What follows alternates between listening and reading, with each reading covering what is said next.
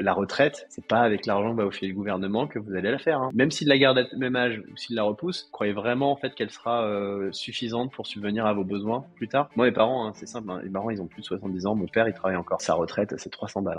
Bonjour à tous et bienvenue dans les gros mots. Je m'appelle Gérald Fort et je suis l'animateur de ce podcast. Chaque semaine, à mon micro, je reçois de gros invités. Ce genre d'invités avec qui on a de grandes conversations sur de gros sujets. Ici, on parle d'entrepreneuriat, de finances perso, mais également de tendances de société. Pour ça, évidemment, on va utiliser plein de mots, parfois même des gros mots. Mais nous ne nous en veux pas parce que peut-être qu'ici, tu entendras le mot ou la phrase qui te permettra d'avoir le gros déclic dans ta vie pro ou dans ta vie perso. Si tu veux rejoindre cette grande aventure, clique sur le bouton pour t'abonner. Et maintenant, je te souhaite un bon et gros épisode. Bonne écoute. Bon, on vient de choisir l'angle de la caméra d'Alex pour être sûr qu'on ait vraiment ce qui compte. Et là, en, arrière-plan, on a le gong. On a le gong qui est la pièce maîtresse. Quand vous allez dans les bureaux d'Alex de, de, et qu'il y a le gong qui sonne, vous comprenez qu'il se passe un truc. du coup, Alex, que, déjà, est-ce que tu vas bien? Tu, étais là euh... Ouais, ça va, tu ça va très bien. Bah, j'étais là quand elle a tapé trois fois ta collaboratrice, donc ouais. j'étais juste devant. Euh, ah, donc, ouais, du coup, j'ai vu que le bureau s'est enflammé, donc. Euh, ah ouais, c'est vrai, c'était Maëva, je crois. Elle avait tapé parce que elle, c'était troisième mois consécutif où elle sortait euh, un million euh, par mois. Ouais. Euh, ouais, elle avait le droit de taper. Euh, ouais, ouais, le gong, bah, le, gong, j'ai toujours voulu un gong, moi, je sais pas pourquoi, mais ça fait des, ça fait des années, des années que je veux un gong. Je m'étais mis dans la tête qu'un gong, ça coûtait 10 000 euros. Enfin, c'était, c'était, Là, je m'imaginais les grands gongs tibétains, tout ça. Puis bon, j'ai trouvé un gong. Par hasard, un jour, j'ai cherché gong et j'ai trouvé, j'ai vu que c'était pas si cher que ça. Donc, je fais le petit kiff. Et du coup, c'est euh, le, le gong, c'est au bureau dès que t'as euh, dès que t'as fait quelque chose de t'as un achievement, t'as un, as un win, un truc gongable, bah, tu viens si c'est pour faire un million tous les mois, même si c'est 100, 100 000 balles, c'est ok, quoi, tu vois. Euh, tu peux tu peux gonguer tous les 100 000, tu peux gonguer à chaque fois que tu signes un projet, tu peux gonguer euh, euh, bon évidemment quand tu fais un million, t'as as plein de tout est tout est bon pour pour faire un gong. T'as Elena par exemple, elle gongue tous les 100 avis Trustpilot. Enfin, t'as des t'as plein d'occasions de gonguer. Et puis, euh, puis c'est un son qui est sympa en plus, euh, tu vois. Ça, c'est une diffusion de. Je trouve que ça, ça, ça, ça donne de l'énergie et ça pèse en même temps. Nous, on a une espèce de cloche à vache à un moment au bureau. Euh, qui du coup, c'est vrai, c'était moins, c'était moins majestueux comme, comme son, mais il y avait quand même ce côté petite victoire qui était, c'était ça qui comptait, tu vois. C'était, c'était vraiment quelque chose. Ouais, ouais, c'est, ça fait, le, ça, ça, fait le même taf. Ça fait du bruit, puis c'est ce que côté un peu, tu vois, t'es pas sur quelque chose d'électronique, c'est sympa. Ouais, c'est ça. En fait, t'es pas prof au conservatoire de musique, en fait. C'est pas ton, c'est pas ton taf. Qu'est-ce que, qu'est-ce que tu fais dans la vie, Alex, du coup? Moi, je suis entrepreneur depuis bah, 10 ans maintenant. Euh, j'étais, euh, j'ai, euh, j'ai lancé il y a 10 ans une plateforme de crowdfunding qui s'appelait euh, Bulb Town, qui faisait du, euh, du financement participatif de euh, proximité. Donc, on, on aidait des restaurants, des commerces, des agriculteurs à en gros à, à, financer leur projet en faisant appel au soutien de leur communauté, de leur quartier, leur ville, leur région. Donc tu donnais 50 balles et en échange tu avais un produit, un service, euh, tu étais invité au resto qui allait ouvrir, etc. Euh, ça c'était le début. Euh, donc ça nous a fait rentrer vraiment dans le milieu du crowdfunding. À partir de 2018, euh, on a transformé la boîte. Euh, la boîte est devenue Tudigo et, euh, et on s'est mis à faire de l'investissement au capital de, de boîtes, de, de start-up, PME, donc qu'on dit non coté, par opposition à PME coté en bourse. et donc c'est vraiment c'est du capital risque, hein, capital risque private equity. et, et puis on a amené l'année dernière, on a également amené de l'investissement en obligataire, donc du prêt à des boîtes euh, de grosse taille, euh, contre rendement. Je me permets juste d'interrompre l'épisode pendant quelques secondes. Comme vous le savez, ce podcast, bah, c'est une équipe derrière pour le produire, c'est du temps et c'est des moyens. En contrepartie ça, si vous voulez nous remercier, nous féliciter ou nous encourager, vous avez simplement à mettre un like sur YouTube ou 5 étoiles sur Apple Podcast. Comme vous le savez, ça amène plus de visibilité, plus de notoriété et encore plus d'invités pour les prochains épisodes. Je vous laisse reprendre l'épisode et je vous remercie d'avance pour votre like ou vos 5 étoiles sur Apple Podcast. Bonne écoute. Ouais, carrément, on, va passer tout ça en détail. Et, donc, en fait, dans ton boulot, tu t'adresses à deux types de à deux types d'individus, des entrepreneurs d'un côté, des porteurs de projets, et des investisseurs. Ça peut être d'ailleurs, ces investisseurs peuvent être des entrepreneurs aussi, j'ai l'impression. Il, doit y en avoir pas mal, je ne m'en rends pas compte. Ça. Tout à fait. Ça, ouais, ouais, parce qu'une grosse partie de notre audience, euh, je pense que les, idées reçues sur le sujet, euh, c'est que c'est que des gens qui n'y connaissent rien. c'est une partie. Tu as des gens qui effectivement euh, font leur premier investissement côté euh, avec Tudigo. Et d'ailleurs, ça c'est une des missions de Tudigo, c'est de vraiment rendre accessible au grand public un investissement qui jusque-là était réservé aux très riches et aux institutionnels. Euh, puisque le capital risque en France, hein, c'est euh, c'est quand même 700 milliards d'euros. et aujourd'hui, si tu prends juste les business angels, euh, business Angel, c'est 80 millions d'euros. L'ensemble des, réseaux de business des réseaux de Business Angel. Sachant que les Business Angel, j'étais déjà sur une population qui a un peu plus de moyens, qui, est, qui a un peu plus de, voilà, qui, qui, qui a de l'accès à des dossiers. Euh, les plateformes de crowd, euh, de crowd investing, de, d'investissement participatif en France l'année dernière, c'était 150 millions d'euros. Et nous, on a on représentait 40 millions là-dedans. Donc, euh, un peu, à peu près un tiers du marché. Euh, donc c'est ça reste quelque chose qui est relativement euh, petit en comparaison à, la taille potentielle de ce marché-là. Et, euh, et, en effet, le sujet, c'est qu'en fait, aujourd'hui, les Français, c'est pour les Français, ça reste un produit d'épargne, enfin d'investissement qui est encore méconnu euh, et qui, et qui jusque-là, en fait, était inaccessible parce que tu pouvais pas investir en mon côté. Euh, à moins de 25 ou 100 000 euros hmm. en général. Et justement, vous êtes une alternative au fonds. Est-ce que est-ce qu'il y a des projets qui iront plus vers des fonds et des projets qui iront plus vers des plateformes comme comme Tudigo, par exemple? Quelle est la typologie de, de projets que vous accompagnez et, et l'alternative? Alors, disons qu'il y a eu plusieurs phases dans la boîte, mais aujourd'hui, ce qui s'est passé dans les deux dernières années, on a beaucoup beaucoup grossi et, euh, et, et, ce qui s'est ce qui s'est passé, c'est qu'on s'est mis à adresser des stades de développement et des secteurs de plus en plus larges. Aujourd'hui, on a la particularité de vraiment financer à la fois des secteurs traditionnels, des secteurs très innovants, donc on navigue entre tradition et innovation, euh, et également euh, différents stades de développement du seed, donc l'amorçage, les boîtes qui, font quelques euh, centaines de milliers d'euros de chiffre d'affaires, voire certaines qui sont pré-revenus mais qui ont une grosse techno et qui ont passé plusieurs jalons et qui euh, derrière ont un pipe commercial intéressant. Et des boîtes euh, qui font plusieurs millions d'euros de chiffre d'affaires, qui sont déjà très rentables, voire très rentables, et avec deux typologies d'investissement. L'investissement en action, tu rentres capital de ces boîtes, ces startups, ces PME, ou en obligation, où là, tu effectivement, tu prêtes à la boîte sur un horizon de 12 à 36 mois, avec un taux d'intérêt défini à l'avance, compris en général entre 9 et 12% euh, Donc aujourd'hui, on, s'adresse vraiment à, à, toutes les phases. Et donc pour revenir sur ta question des fonds, euh, avant, on était euh, l'alternative, euh, même pas au fond, limite à des business angels. Et je pense que le crowdfunding, c'est beaucoup vu comme euh, la poubelle des dossiers en capital risque.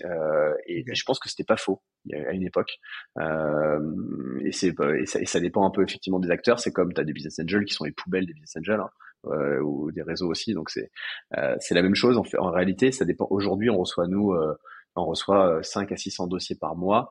Euh, donc en fait, on peut se permettre de sélectionner 1% euh, ou moins de ces dossiers-là pour mettre en ligne vraiment les meilleures boîtes du secteur. Et, et, donc sur les fonds, on est de plus en plus maintenant co-investisseurs avec des VC, avec des réseaux de BA. On a d'ailleurs des fonds et des réseaux de BA qui viennent investir sur nos dossiers. Euh, quand nous, on a été le premier investisseur, mais euh, mais là, on a plusieurs des tours sur lesquels euh, bah, on est co-investisseur. Et assez étonnamment, on, est presque lead investisseur parce que on, bah, on, met des tickets en fait assez importants. Hein. Les, les, tickets en moyenne en 2022, c'était 750 000 euros par projet, sachant que ça va de 200 à 3 millions. Donc là, on est de plus en plus sur des boîtes sur lesquelles bah, on a un tour. Là, en ce moment, j'ai une boîte sur un tour à 10 millions. bah, j'en mets trois sur les 10. Hein, euh, le reste, c'est des fonds. Euh, et les autres fonds mettent en général entre 1 et 3. Donc, euh, j'ai j'ai quand même une, bonne partie. Enfin, je suis quand même, au final, je suis un peu plus gros investisseur. Vous avez une belle croissance, vous, vous, cartonnez, vous avez fait une très belle année 2022, etc. Il y a une conjoncture qui est donc donc pour vous c'est clairement ok, ça roule. Il paraît qu'il y a moins de liquidités, donc peut-être que les manques de liquidités qu'il y a, c'est des, des liquidités qui provenaient peut-être des VC. Et donc, est-ce que justement, ça vous profite pas le fait que les VC ils sont un petit peu obligés de peut-être de sélectionner différemment vos projets? Comment tu vois ça? L'opportunité, elle est où? Moi, je trouve que l'opportunité, elle est euh, dans le fait que les VC se sont tout court hein, déplacés, même et ça, a commencé euh, même quand c'était la bulle. Ils se sont déplacés euh, du seed pré-seed à la série B. Ils ont tous switché vers des deals plus gros. Pourquoi? Parce qu'en fait, un VC, en fait, il a très très peu de temps. Il a une toute petite équipe. Euh, il a, euh, il passe la moitié de son temps. Le partenaire d'un fonds de VC passe plus de la moitié de son temps en représentation ou à collecter de l'argent. Et donc en fait, il a très très peu de temps pour choisir des dossiers, encore moins de temps pour suivre des lignes, des lignes de dossiers. Donc il est obligé de faire finalement peu de deals. Il est contraint s'il veut faire s'il veut pas faire n'importe quoi en termes d'investissement ou de suivi, à investir dans peu de dossiers. Là où nous, on est une grosse machine, euh, on a tout le staff sur chacun, on a un staff pour le post investissement, on a un staff pour aller chercher des dossiers, on a le staff pour le marketing, on a le staff pour collecter l'argent. Euh, on est bien bien séparés sur tous ces trucs-là, donc on est capable de suivre 200 projets parce qu'on est, on est équipé pour, on a digitalisé plein de choses pour pouvoir faire ça. Ça, un VC peut pas. Donc, naturellement, s'il veut pouvoir déployer tout le cash qu'il a, le VC, parce que c'est comme ça qu'il gagne de l'argent, c'est quand il déploie l'argent, c'est même pas quand il le collecte. Euh, bah, en fait, il, il, faut, il faut qu'il déploie des tickets les plus gros possibles. Et moins il a de projets, plus il a des tickets à déployer et à redéployer sur les tours suivants. Donc, euh, pour lui, c'est plus intéressant d'avoir assez peu de dossiers, donc d'aller plus haut. Donc, du coup, tu as tout l'amorçage, de l'amorçage à la série A, parce que maintenant même les séries A, tu vois, on les, on, les, on les fait, euh, et on est en train de même aller entre des séries A et des séries B, euh, bah, tu, se retrouve avec beaucoup moins de fonds intéressés pour, pour y aller. Donc ça, c'est un premier élément. Enfin, c'est un premier élément conjoncturel qui fait que naturellement, on va avoir plus de ces dossiers-là qui viennent voir, pas que nous, hein, qui viennent voir aussi des BA, aguerris, connus sur. Parce que d'ailleurs, dans le flux de dossiers, il y a des dossiers qui arrivent directement sur Tudigo, et puis moi, j'en reçois aussi parce que je suis aussi investisseur depuis depuis bah, 10 ans de général dans, dans l'immobilier, mais ensuite depuis depuis 5 ans, j'investis beaucoup au capital de start-up aussi. Donc naturellement, on, on va de, le, le, marché va, les, gens vont plus naturellement voir un VC. Les quelques VC, l'avantage c'est qui? C'est Kima. Euh, bon, t'en as assez peu qui sont encore sur ce créneau-là. Et si tu vas chez Kima, bah ton ticket c'est 150 000 euros, donc ça va pas faire ton tour, sauf si tu as un mini mini tour. Voilà. Donc ça c'est premier premier événement. Euh, d'un point de vue conjoncture, la baisse des liquidités, comme tu dis, euh, moi, ce que je trouve intéressant là-dedans pour le grand public qui doit rentrer dedans et pour nous en tant qu'investisseurs de l'amorçage, euh, c'est que ça, ça, ça, permet un peu de, de calmer les entrepreneurs sur les valos.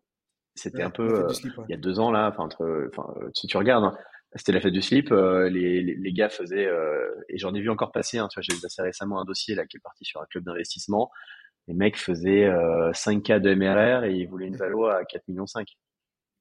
Il a fait 50 000 euros de chiffre d'affaires. faut arrêter les conneries. Mais en fait, il disait ouais, mais en fait, regarde, ce comparable-là, euh, il a levé à temps. Je fais non, mais là, c'était quand c'était la fête du slip, donc on va arrêter. Donc là, ce qui est intéressant, c'est qu'avec cette contraction des liquidités, avec la Silicon Valley Bank, avec tout ça, t'as as une, as eu une grosse grosse baisse des valos qui en fait euh, vient va venir profiter aux investisseurs qui veulent rentrer maintenant et qui vont se retrouver avec des deals qui sont plus cohérents. C'est pas dire que les deals en fait vont être complètement que les prix sont euh, sont, sont au bas, c'est que juste on, ramène de la cohérence, on ramène de la rationalité aussi dans l'investissement. Tu vois, les, les boîtes disaient euh, moi j'investis. avais aussi ce discours-là chez les entrepreneurs.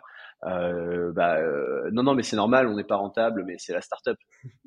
Ok, je fais ok je sais pas, je pense que tu as pas mal de gens chez toi là dans ton audience qui bootstrap euh, et qui disent mais en fait euh, c'est enfin ce qui est normal, c'est d'essayer de générer de la renta à un moment. Euh, tu peux avoir un moment où effectivement faut investir et tu mais tu sais qu'à un moment tu dois être rentable. Parce qu'en fait si tu l'es pas, qu'est-ce que vaut ta boîte si elle a pas un tour suivant qui arrive?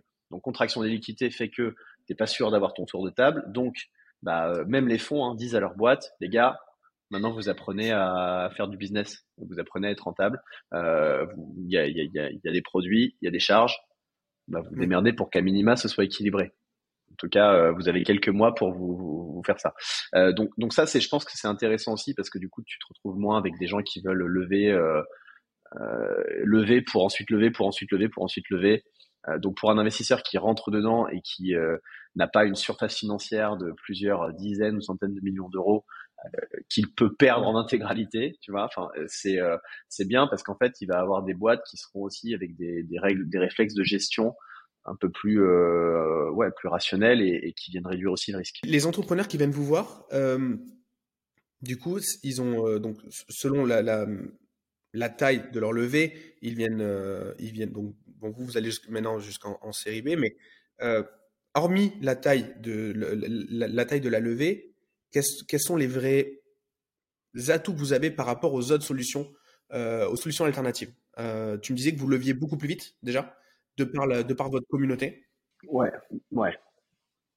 Bah, nous, c'est simple. Hein, une levée, c'est en 2022, c'était en moyenne 36 jours. Donc, tu vois, on est sur un mois pour euh, faire le tour, pour lever les fonds. là où une levée de fonds, en général, qu'un entrepreneur va y passer entre 6 et 12 mois.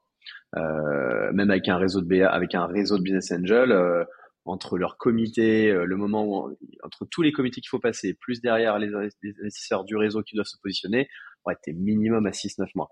Euh, un fonds, euh, quand tu pars dans ton roadshow avec les fonds, c'est pareil.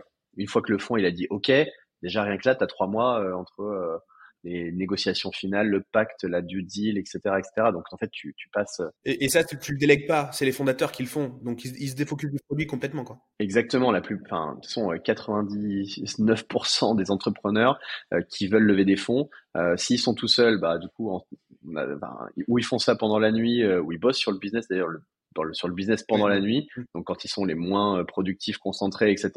Et pendant la journée, ils essaient de rencontrer des investisseurs. Euh, et quand ils sont deux, euh, t'en as un qui, dit c'est quoi la répartition des rôles? Ah bah moi je lève les fonds. C'est pas ça le job d'un fondateur en fait. Euh, ton job c'est pas lever les fonds, c'est une partie de. Ok, il faut, t'as besoin de fonds, très bien, mais il y en a un si vous êtes deux, il y en a un qui s'occupe de faire l'opérationnel, le qui s'occupe de développer, mais c'est le premier premier, la première responsabilité d'un fondateur, c'est euh, de, de, développer sa boîte, quoi, de la faire grandir, euh, de, la, de, bien la piloter. Et donc ça, en fait, ce qui est intéressant, c'est que quand nous on a sélectionné la boîte, on dit ok, on va faire le deal, euh, on a fixé les conditions. derrière, les 30 jours qui suivent, l'entrepreneur, tout ce qu'il a à faire, il se pointe à deux lives, euh, il fait ses live pitch. Euh, parfois, il y a des très gros invests qui veulent absolument le rencontrer, il va les rencontrer, mais on va tout gérer. En fait, 99% euh, des, des, tu vois, sur une levée de fonds, à 200 personnes, bah, il y en a 195, on les a gérés en intégralité parce qu'on a à la fois dans la plateforme qui facilite le process de souscription, qui te rend simple le fait d'investir. Euh, t'as pas toute la paperasse, t'as pas tout, tout se passe euh, en cinq minutes, t'as fait ton petit, tu peux investir. Hein. Et t'as également euh, tous nos conseillers en investissement qui sont experts en non côté et qui euh, peuvent échanger, parler des projets, répondre aux questions. on, a, on a tout le staff pour vraiment faire tout de A à Z pour l'entrepreneur. J'imagine que les conseillers, ils ont une relation particulière entre guillemets. Alors vous faites un, vous avez un volume d'investisseurs, donc on va pas dire que c'est du euh, que, que, que c'est qui, qui, qui, enfin je sais pas, peut-être que c'est le cas, mais est-ce qu'ils est-ce qu'ils ont une relation, est-ce qu'ils arrivent à comprendre la thèse d'investissement d'un gars qui vient chez toi?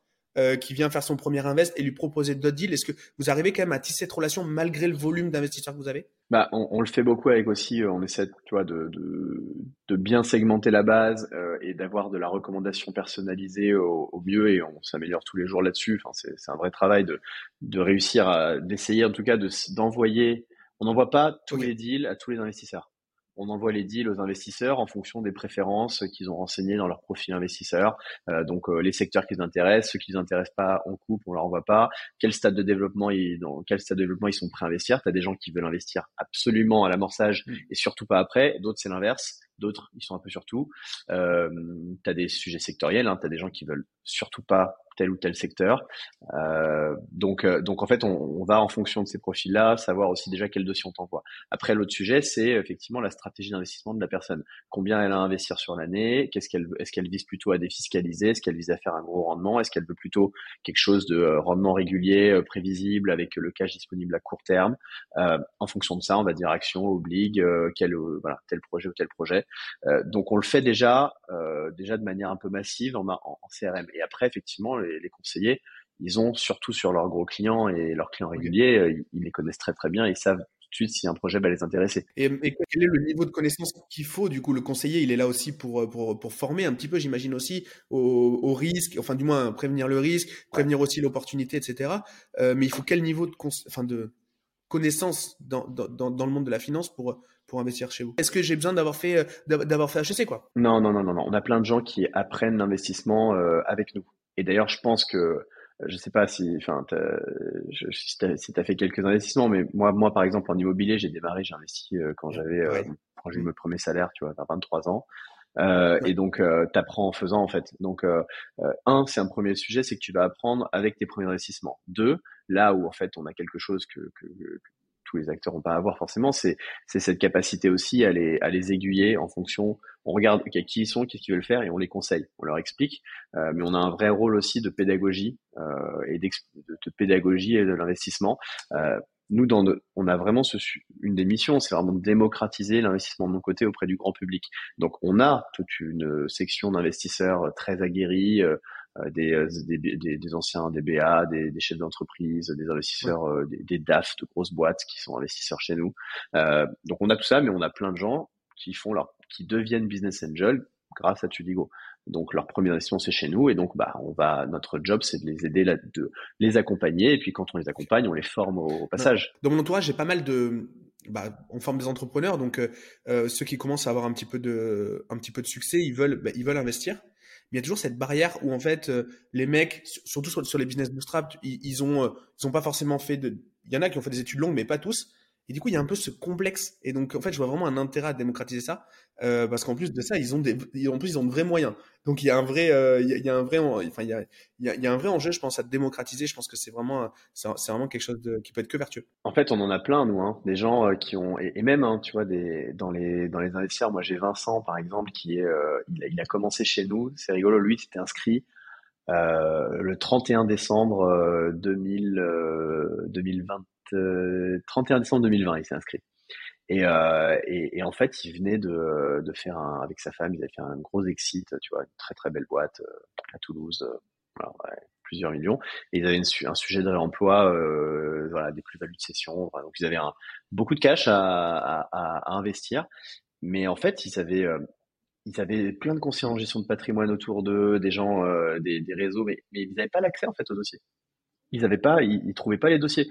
Et, c'est ça qui est intéressant, c'est que nous, on est un tel aspirateur à dossier, euh, comme on voit passer tout, on sélectionne les meilleurs, euh, que même on, en aspire beaucoup plus que les réseaux de BA, que n'importe quel club d'investissement, que même les, je pense que même les fonds, peut-être, tu vois, la plus la plupart des fonds voient pas autant de dossiers passer que, que nous. Euh, T'en as certains très connus sur la place qui voient, je pense, qui voient passer les mêmes, mais euh, mais en fait, ça nous permet de d'amener, on amène ces dossiers-là à des gens qui n'étaient pas dans les bons réseaux, qui n'étaient qui n'étaient pas connectés aux bonnes personnes et qui, bah, même s'ils ont beaucoup d'argent, en fait, personne ne sait qu'ils ont cet argent-là, personne ne sait qu'ils ont de l'argent à investir dans des startups. Donc jamais la, la petite startup qui a fait son son automatisation Walaxy là sur LinkedIn et qui te balance du mailing à tous les gens où il y a marqué investisseur dessus, euh, jamais elle va le trouver ce bonhomme-là. Donc euh, ça c'est intéressant aussi. Donc on, permet euh, à ces gens-là de, de, rentrer dans l'investissement. Et récemment, vous avez levé pour votre propre compte sur votre plateforme avec votre communauté. Donc vous l'avez fait pour vous, mais c'est aussi un énorme levier pour vous de faire investir la communauté des porteurs de projets. Vous facilitez aussi quand même vachement ça. Euh, et, du coup, ben, comment ça se passe? Comment vous organisez ça? Et, euh, et, pourquoi l'entrepreneur il passe chez vous alors que peut-être il pourrait le faire de son côté? J'imagine qu'il y a plein de contraintes réglementaires, mais, mais il y a peut-être d'autres choses que je, que je ne vois pas de suite comme ça. Effectivement, l'idée de faire intervenir ta communauté. C'est, je pense que c'est un point qui est, qui, est, qui est, intéressant en investissement pour deux raisons. Un, parce que euh, tu te retrouves avec des gens qui ont expérimenté ton produit, ton service, ou qui te connaissent. Tu vois, ils sont dans ton réseau LinkedIn depuis longtemps, ils te suivent.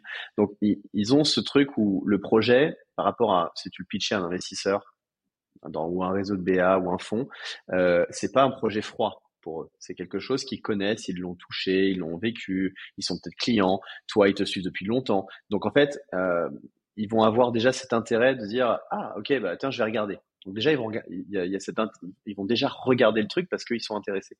Euh, donc ça c'est ce que déjà un premier point qui est intéressant dans juste adresser sa communauté pour euh, faire sa, le, sa levée de fonds, c'est pas bête parce que euh, tu vas avoir un meilleur répondant, un meilleur taux, de, mm. un sorte un meilleur taux d'ouverture. Ça si on compare à du mailing. Euh, après, le deuxième point qui est intéressant, je pense, et c'est pour ça que nous on l'a fait pour nous, hein, euh, c'est cette, euh, tu fais venir beaucoup de gens euh, dans le capital. Ça pourrait être un cauchemar hein, si c'était pas structuré comme nous on le structure, mais nous on met tout le monde dans.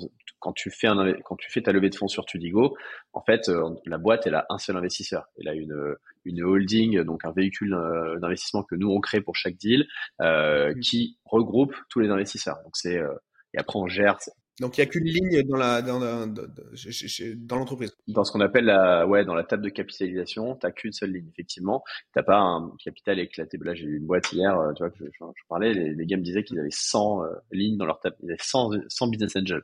Je vous êtes malade. le jour où il faut nettoyer, enfin déjà ça doit être une galère pour organiser les AG, euh, faire quoi que ce soit. Mais en plus, quand il faudra nettoyer pour un VC, c'est compliqué. Euh, donc ça, on simplifie ça. On simplifie la partie admin. Du coup, en fait, ce qui va être intéressant, c'est que pouvoir te, focaliser sur les avantages de d'avoir cette communauté. Cette communauté, ce qui est intéressant, c'est que bah, demain, en fait, c'est des gros ambassadeurs. Nous là, on a on a fait rentrer, on, avait euh, euh, on n'a pas bootstrappé parce qu'on avait fait une levée en, en 2018 euh, de 1 million 2, voilà, une petite levée de fonds. là, la boîte a énormément grossi. Hein, on, faisait 40 millions l'année dernière et on a une rentabilité à 7 chiffres, donc tout se passe bien. mais on a, se dit, ok, on, on, veut, là, on va se projeter à 3-5 ans, donc on va, on va lever euh, 2-3 millions. Donc on a levé 3 millions euh, très très vite. Mais justement, la communauté faisant que les gens qui nous connaissaient, qui nous suivaient, euh, ça s'est passé en 72 heures. Hein. c'est, parti très vite. On a voulu le faire avec la communauté parce que on s'est dit voilà, avec tous les développements qu'on va faire, en fait, on aimerait bien avoir des gens qui euh, sont intéressés à nous faire grandir, donc qui on veut lancer un nouveau site, des nouvelles fonctionnalités, des nouvelles offres. Et eh ben on les shoot à une base de plusieurs centaines de testeurs on a des centaines de retours d'utilisateurs qui sont en plus investisseurs. Génial. on peut vraiment faire des vrais tests. Euh, on veut communiquer sur un truc, ben on leur envoie et les gars ils relaient tous. Mm. Euh, un peu à la Time for the Planet, tu vois, qui a très bien fait ça par exemple. Donc il y a, y a des grosses forces à aller chercher euh, dans une communauté. Et ça, c'est on voulait en faire la démonstration parce qu'on nous pose souvent la question et on voulait dire aux entrepreneurs non mais les gars, on va vous montrer que c'est pas une contrainte en fait, au contraire. Et, et, et du coup, l'entrepreneur, il a accès à cette base de cette base de données d'investisseurs, donc du coup, il peut l'exploiter comme étant des prescripteurs, comme tu le disais, ou des bêta testeurs, ou euh, c'est ça, il y a pas de vous, vous c'est pas euh, c'est pas une boîte noire, je veux dire. C'est pas une boîte noire. On, on, veut euh, maximiser vraiment les échanges entre euh, le porteur de projet et les investisseurs, surtout s'ils sont prêts à vraiment jouer ce jeu-là. nous, de toute façon, on fait ce travail d'intermédiation, d'aller faire le suivi trimestriel. Là même, on est en train de, on est en train de rapprocher même le suivi parce qu'on a, on a embauché, euh, recruté une équipe pour le, le post invest là, qui, qui s'est constitué récemment en plus.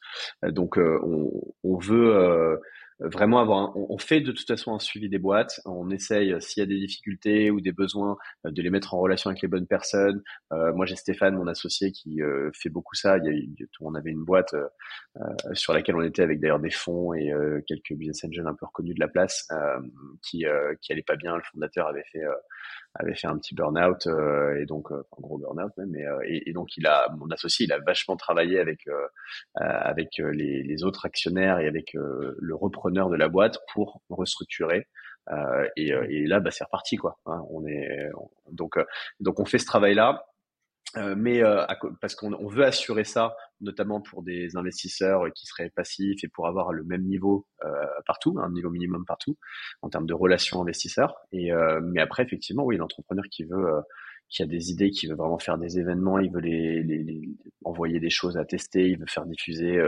avoir de l'aide sur telle ou telle problématique bah ça on, on, le, on l'encourage fortement. Et on a plein de boîtes sur lesquelles tu as des investisseurs super actifs. Bah, le Vincent dont je te parle par exemple il est au bord de euh, trois des boîtes euh, dans lesquelles il a investi. Parce qu'il avait une grosse moi j'ai trouvé une vraie corrélation dans mes propres invests à quand j'ai des infos de des boîtes A B C que j'ai dans lesquelles j'ai pu mettre des tickets. Si j'ai une actu, j'ai une info, alors soit euh, sur Twitter, soit dans Google News ou soit directement un email, euh, j'ai tendance à remettre dans une autre boîte après. C'est incroyable, ça me rassure. Enfin, je j'ai pas l'impression d'avoir jeté mon argent par la fenêtre. J'ai vraiment l'impression que c'est utile et que ça avance. D'ailleurs, que ce soit une bonne une bonne nouvelle ou euh, bon, pour l'instant, je n'ai pas connu une mauvaise, mais en tout cas, je pense que le fait juste d'avoir de l'info, c'est euh, c'est un moteur pour moi pour remettre un ticket euh, ailleurs en fait. J'ai jamais eu à remettre dans la même boîte. D'ailleurs, j'ai jamais eu l'occasion de le faire. Euh, et, donc donc ouais, j'ai remarqué ça. Je trouvais ça je trouvais ça assez rigolo quoi.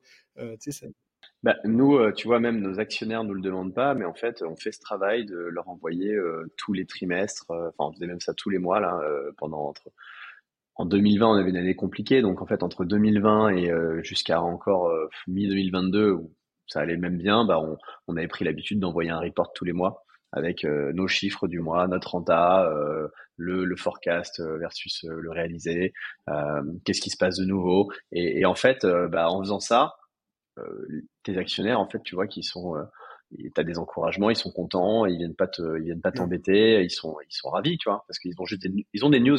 Et même quand on, on avait des news qui n'étaient pas les meilleures, tu vois, ah là, là ça c'est on a on n'a pas eu un bon mois ou euh, là c'est difficile etc mais en fait t'as des gens qui ont tendance à faire l'autruche quand ça va pas bien.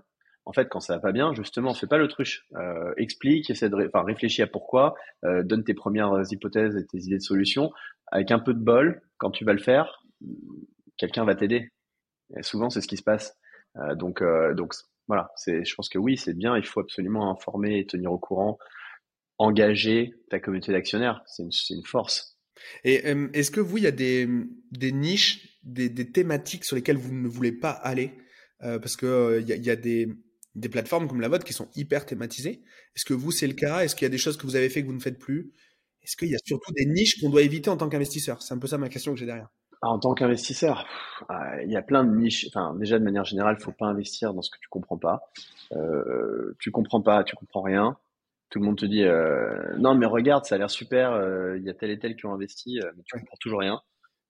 ben, n'y va pas, n'y va pas du tout. Tu comprends pas la boîte, tu comprends pas le marché, tu comprends pas le la proposition de valeur, tu comprends pas le modèle économique, tu comprends pas comment est-ce qu'un jour elle va elle va être rentable, générer de l'argent, se revendre. Faut pas y aller. Premier point. Euh, après, il y a des sur les. Moi, je pense qu'il y, y, a les secteurs que je dirais spéculatifs. Moi, je quoi comme exemple après, tu peux, qui... bon, c'est bah, les, les cryptos, tu vois. Tout Web 3, euh, t'as as certaines. Je pense que tu as des boîtes qui utilisent des technologies Web 3 pour euh, résoudre des vrais besoins, et tu as les boîtes qui sont dans le Web 3 pour être dans le Web 3. Et donc le truc, la finalité du truc, c'est les. C'est quoi la finalité euh, C'est super, on fait des NFT euh, de machin. Il y avait une qui faisait ça et je, je, sur je, je, comprenais pas la proposition de valeur, tu vois. Je mais ça rapporte, ça apporte quoi? Bah du coup, euh, les gens qui aiment bien les NFT, euh, c'est ils sont, c'est bien. On a on a plein de gens qui nous suivent sur Discord et Twitch et ça. Je fais ok, mais qu'est-ce que tu résous comme problème?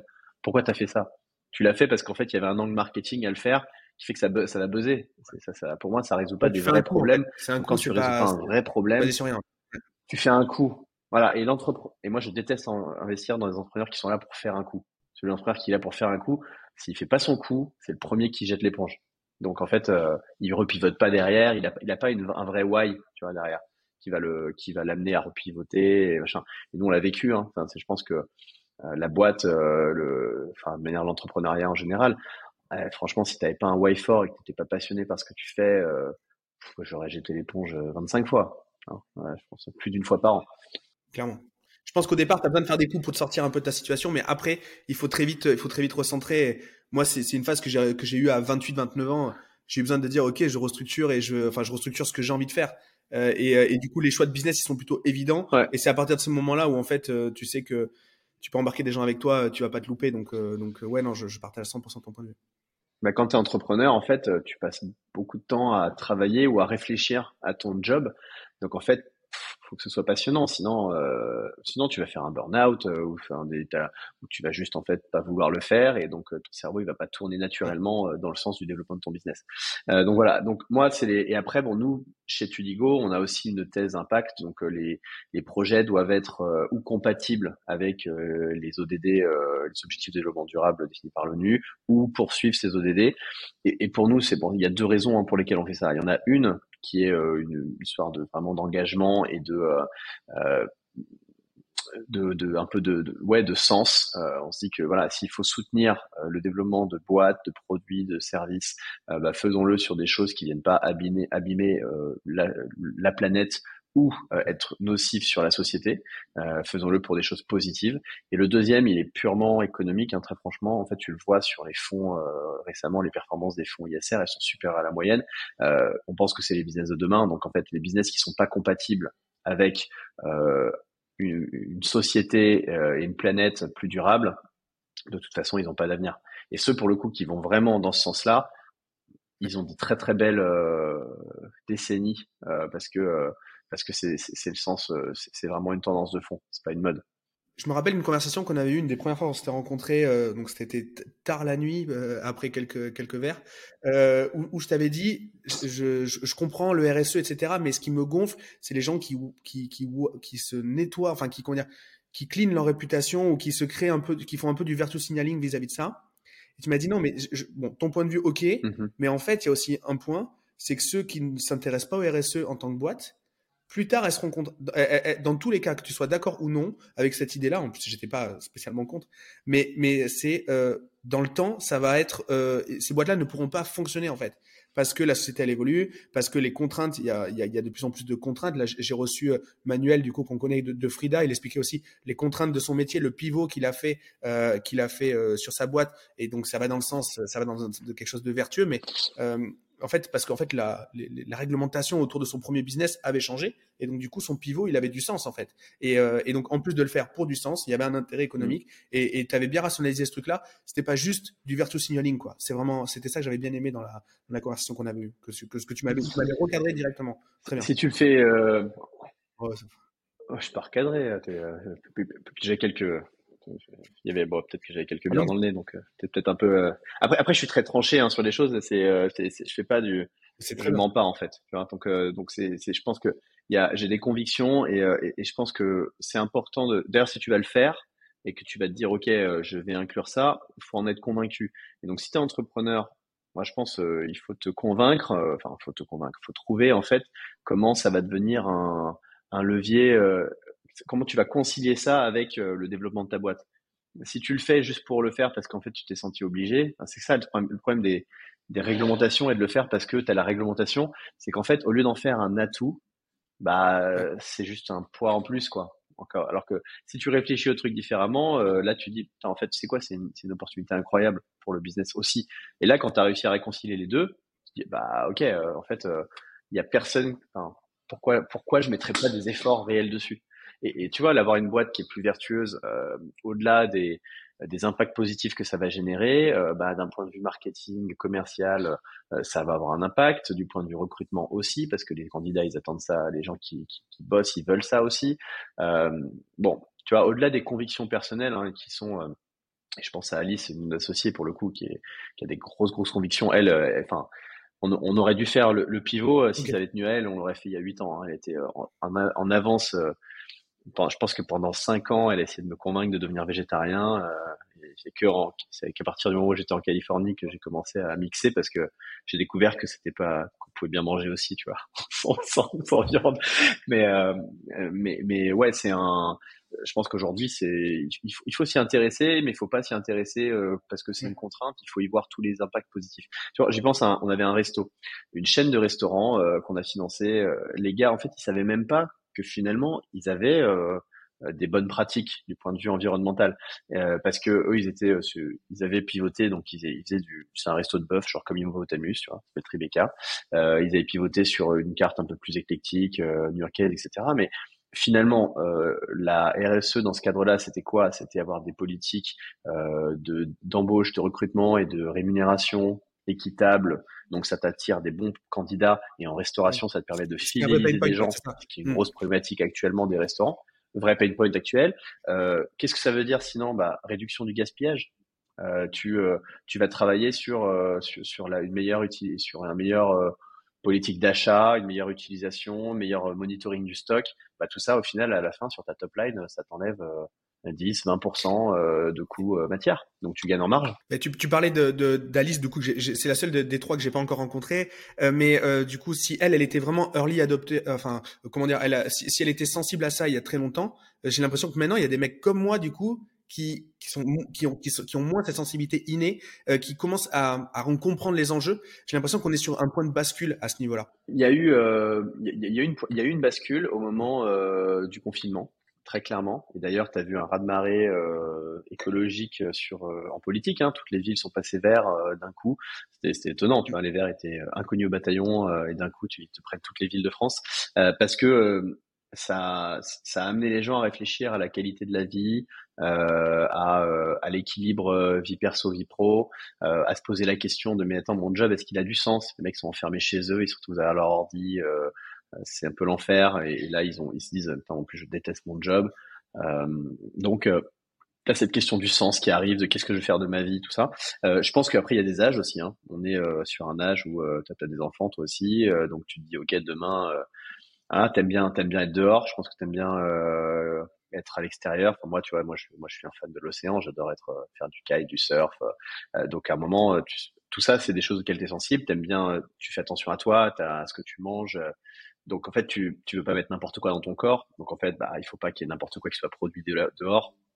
Tout ça, c'est des c'est des réflexions en fait qui qui qui, qui arrivent déjà avec euh, avec l'âge euh, et peut-être après aussi en fonction de ton développement quand quand tu galères pour bouffer euh, et payer les factures à la fin du mois, je pense que tu n'y penses pas encore.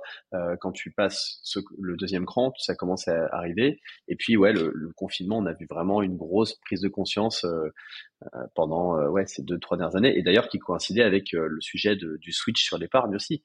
Les gens en ont eu marre de ces produits à la banque, euh, qui comprenaient pas, qui rapportaient. Déjà, ils rapportaient rien, mais en plus, ils comprenaient. Les, les gens comprenaient pas. Après, on leur explique qu'en fait, ils sont en train de financer Total et, euh, et, des projets qui voilà qui contribuent à détruire la planète, bah en fait ouais, on a vu des gens arriver vers nous en disant bah en fait j'aimerais bien choisir dans quoi j'investis, que ça ait du sens aussi, recomprendre, me réapproprier l'argent.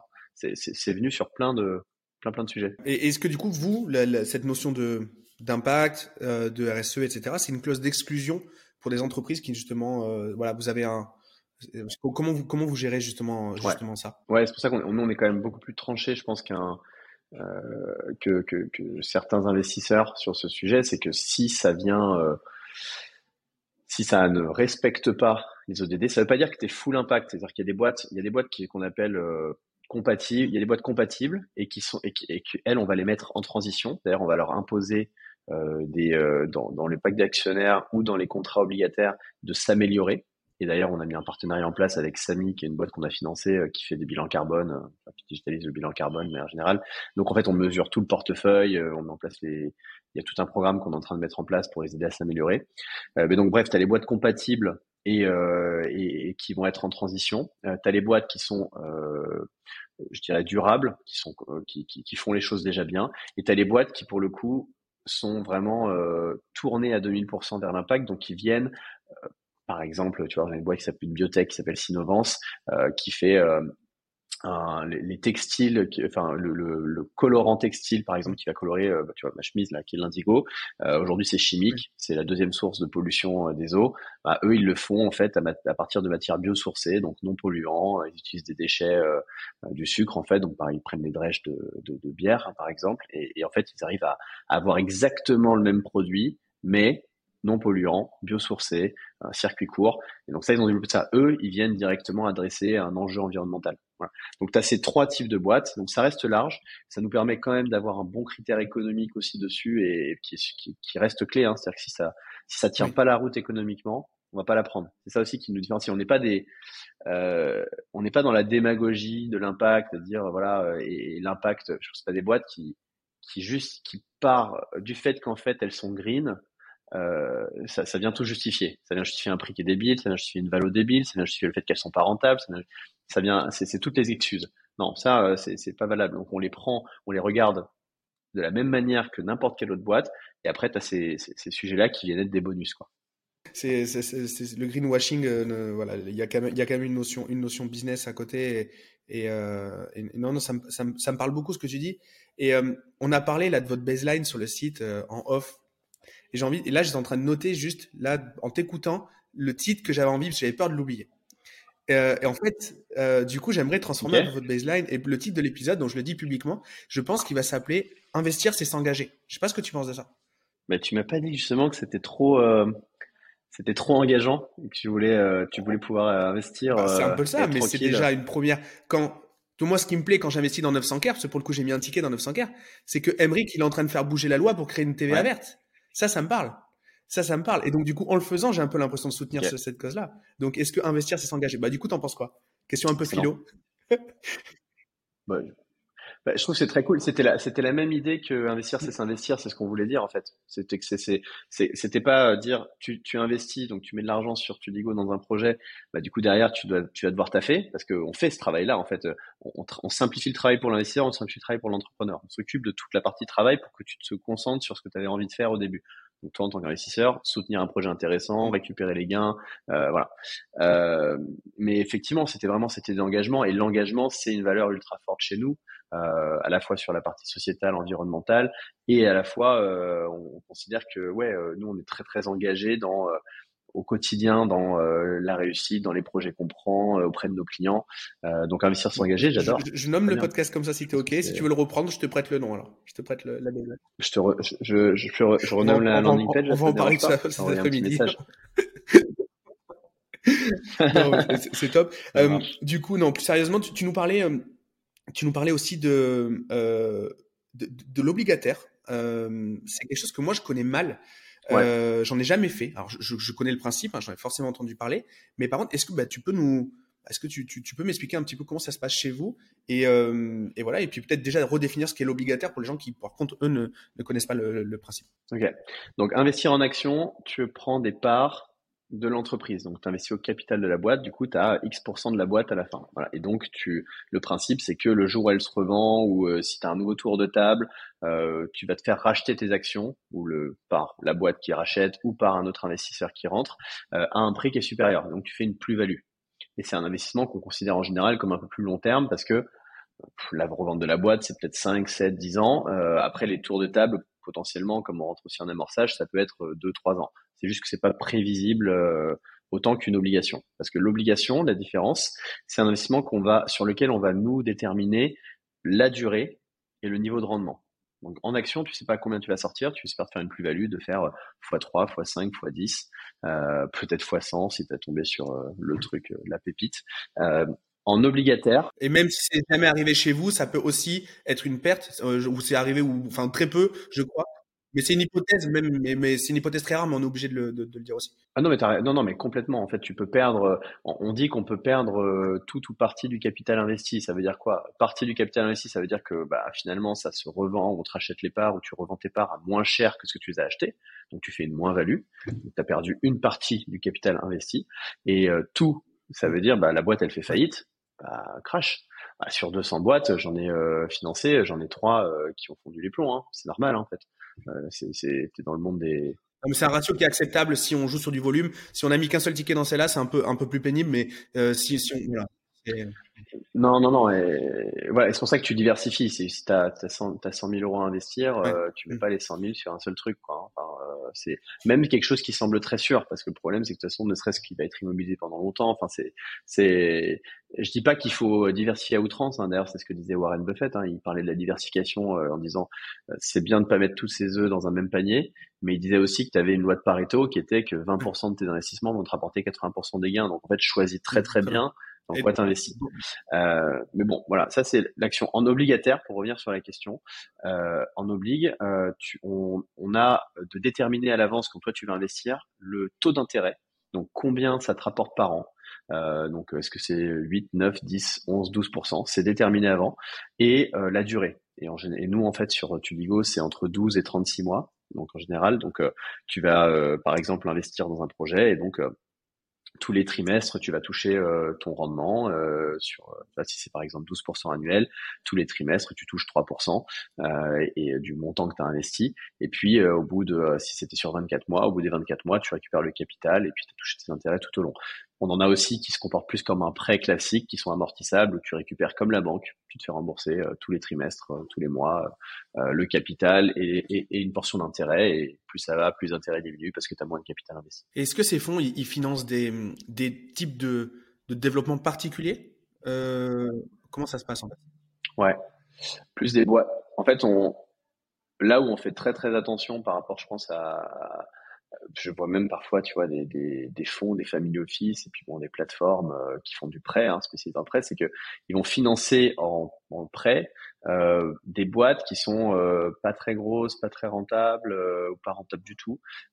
ça, pour nous, c'est une grosse erreur et qu'on peut pas se permettre du fait de la responsabilité qu'on porte. Et nous, on est super, enfin, tu vois, on, est, on est engagé, on, on sent qu'on a une vraie responsabilité, c'est qu'on veut pas proposer à des investisseurs, l'investisseur qui vient en obligataire, à la différence de l'action, c'est qu'il n'a pas cette notion de risque. Alors qu'il y en a une, hein, la boîte qui, qui fait faillite ou qui n'arrive pas à honorer ses échéances, c'est possible, mais il pense vraiment que euh, il a vu un taux, il a vu une durée, donc euh, pour lui, c'est ça qu'il va récupérer.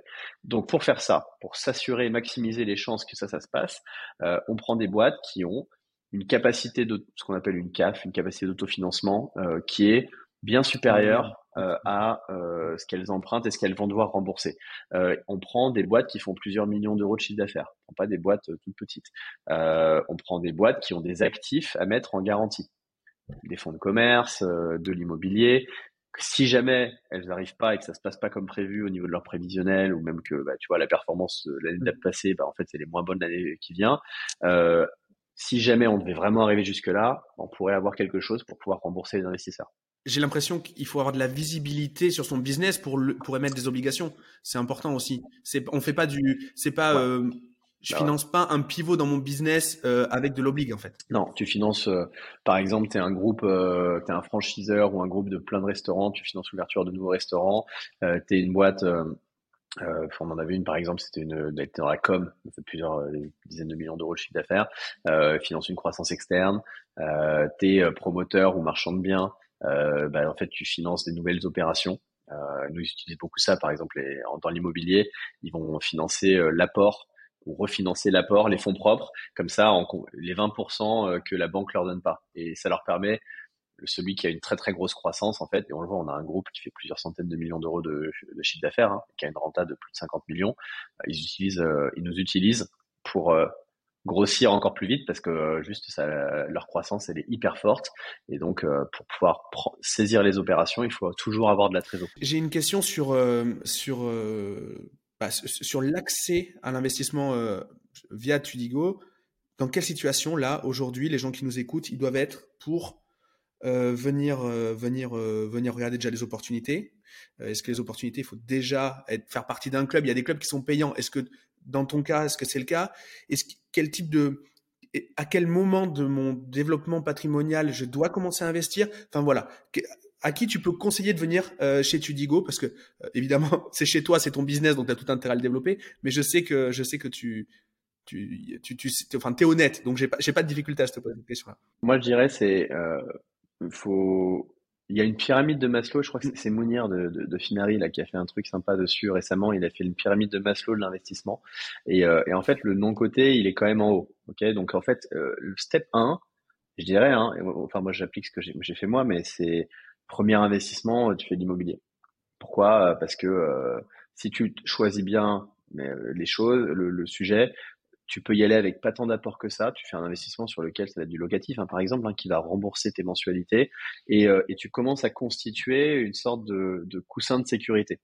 Moi, je l'ai fait parce que je savais que j'allais repartir en entrepreneuriat. Tu vois, j'avais, j'avais déjà essayé de monter une première boîte, euh, et puis euh, bon, j'ai fait ça pendant un an, et ensuite je suis allé chercher un job pour faire de l'immobilier, pour repartir. Parce que je savais que quand tu, bah, en entrepreneur, et c'est pareil quand tu es sur mon côté, tu sais pas quand est-ce que tu vas sortir. Mm. Et si tu, et combien tu vas gagner. Donc, ce qui est pas mal avec l'immobilier, c'est que tu crées un premier matelas de sécurité. Tu vois, en ce moment, on parle de la réforme des retraites, etc. Enfin, moi, depuis que j'ai 20, enfin, depuis que j'ai 20 ans, j'y crois pas à la retraite. Euh, donc, en fait, quand on parle de la réforme des retraites et on manifeste, etc., chez, chez les gars, euh, en fait, euh, c'est pas comme, enfin, faut, la retraite, c'est pas avec l'argent que va offrir le gouvernement que vous allez la faire, hein, parce que même si même s'il la garde à même âge ou s'il la repousse, croyez vraiment en fait qu'elle sera euh, mmh. suffisante pour subvenir à vos besoins plus tard? T'as envie de moi mes parents, hein, c'est simple, hein, mes parents ils ont plus de 70 ans, mon père il travaille encore, il est taxi euh, et bah euh, sa retraite c'est 300 balles. Hein. Ça fait 30 ans qu'il travaille. Euh, bon, c'est pas du tout, c'est pas comme ça que tu que tu que tu t'assures de vivre. Alors quand l'immobilier, si t'es patient, tu gères ton truc, à la fin, au bout de, au bout de 15 ans, en fait, tu t'es assis sur plusieurs centaines de milliers d'euros, voire millions d'euros, si tu t'es bien débrouillé. Sans, euh, un dollar, quoi. Sans même avoir une mise de départ. Donc, moi, je pense que c'est un premier, mm. c'est un dollar, c'est un dollar. Il faut être patient, il faut être rigoureux, euh, suivre ces trucs. Euh. alors, ouais, tu vas pas dépenser toute ta paye, machin, tu, voilà. D'ailleurs, sur ces, d'ailleurs, si je dois te donner un conseil, en fait, c'est, tu réfléchis d'abord à ce que tu investis avant de réfléchir à ce que tu vas dépenser. Et tu, tu prends une portion de ton salaire, tu la mets à côté pour investir pas pour épargner. Un hein. livret A, ça sert à rien. Hein.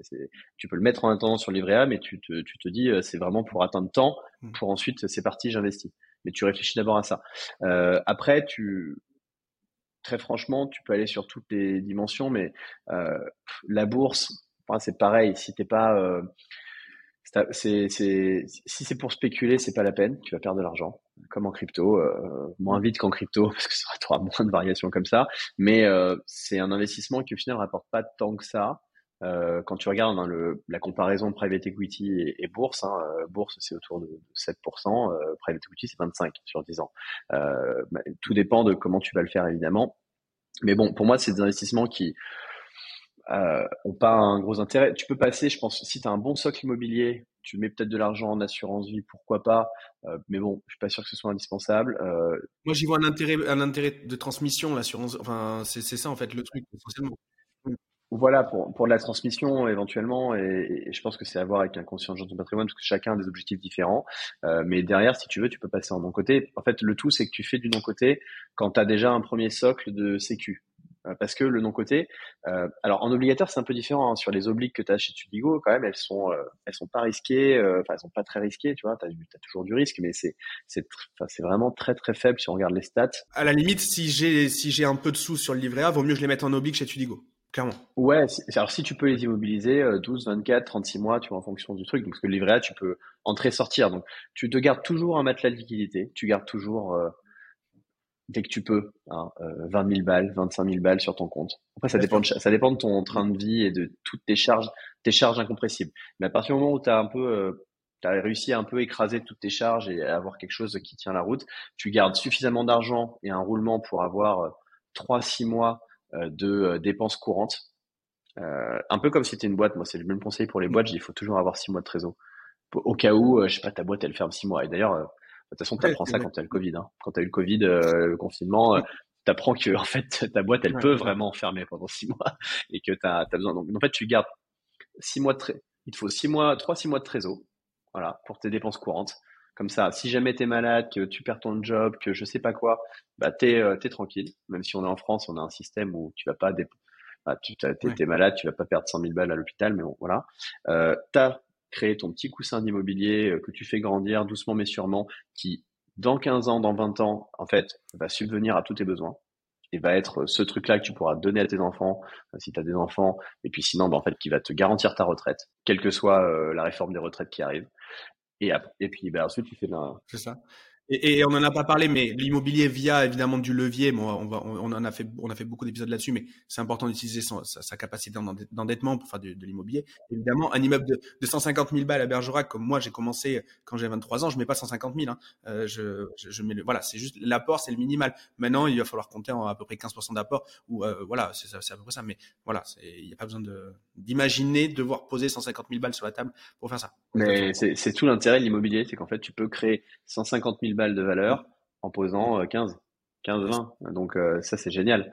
Euh, voilà. Mais ouais, ouais, en fait, euh, donc t'investis en non côté une portion quand tu as tout ça, tu as ta sécu, voilà.